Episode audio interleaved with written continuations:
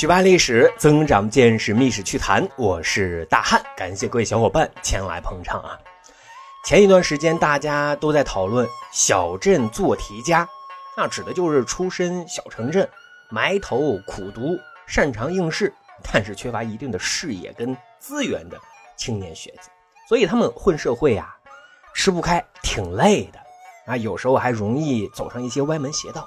啊，这里大汉讲这个没有褒贬之意啊，只是说明了一种社会的客观现象。其实呢，古代小镇做题家那就更多了，他们出身贫寒，甚至是低微啊，但是通过寒窗苦读的科举，或者说其他途径，一夜之间那是飞黄腾达。那此时面对自己曾经不可触及的那些权利啊、地位啊、荣誉啊，把控不好自己，那就很容易迷失。啊，迷失自我，迷失这好不容易取得的大好前程呀！大汉就觉得啊，在历史上，李义府应该是古代众多小镇做题家最鲜明的代表人物了。那李义府是谁呢？啊，可能很多小伙伴都不清楚啊，但他真的是一个很厉害的角色呀。曾经在唐王朝李治统治期间，官居宰相之位呀。但是我们起理他的出身，他就是一个标准的十八线的小镇青年，啊，是现今啊绵阳盐亭一个庶族之后。不过他老爹啊当年是做过县令的啊，所以家庭呢也是比较殷实的啊，自然配的教育资源也是全县最好的。而李义府也是刻苦学习，才华横溢。据说啊八岁的时候就在全县，那就是家喻户晓。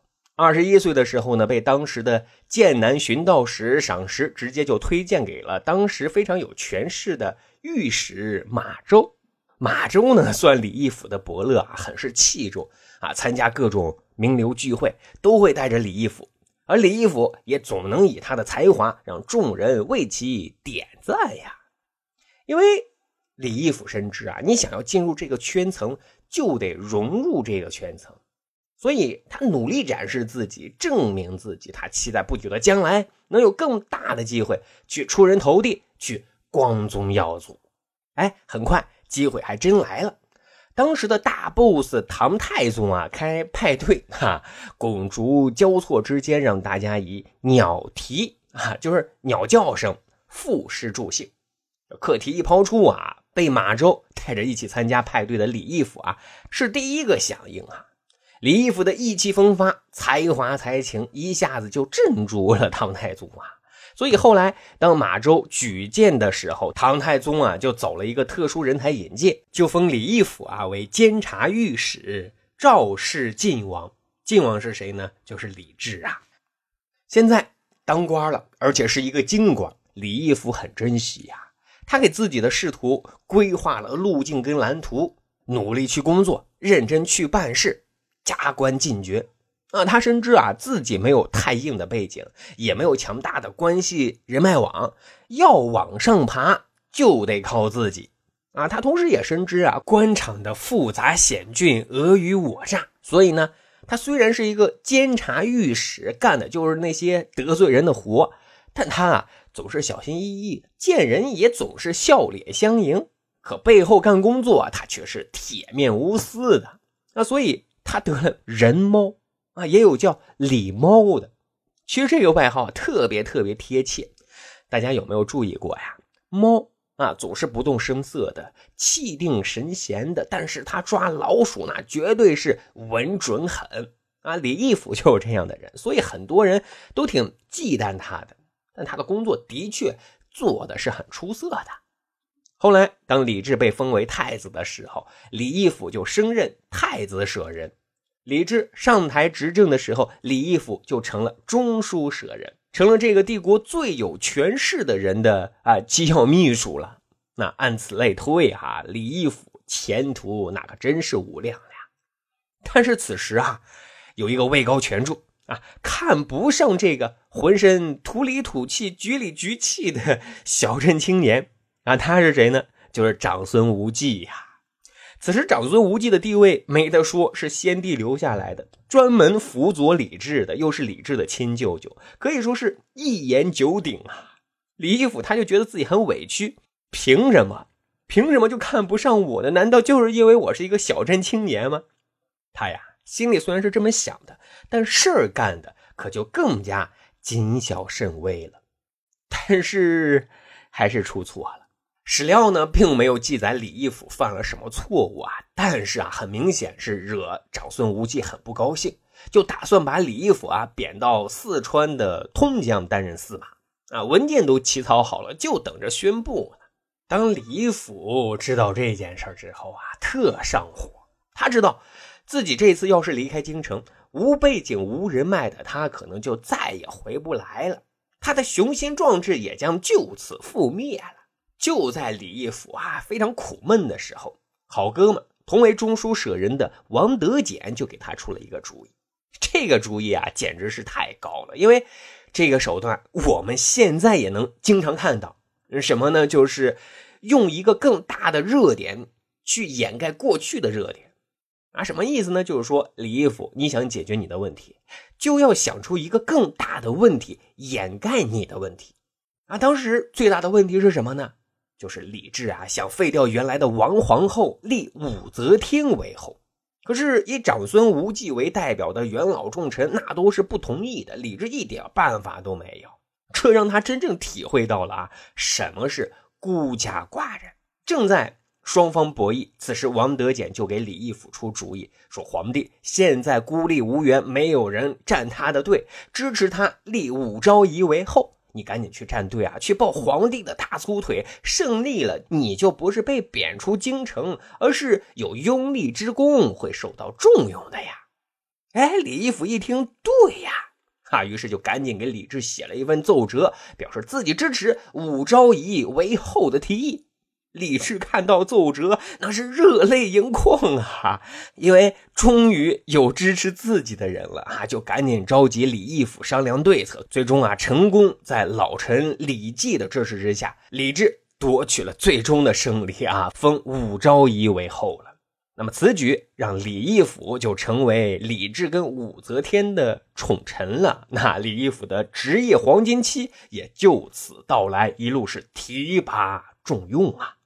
面对皇帝皇后的宠幸，职务的晋升，权力的扩大，李义府的自我感觉那简直是棒极了啊！逐渐的，他他就开始迷失自我了啊！他变得越来越贪婪，他收受贿赂，卖官鬻爵，甚至看上美女囚犯，想纳为自己的小妾，最终还落下一条人命。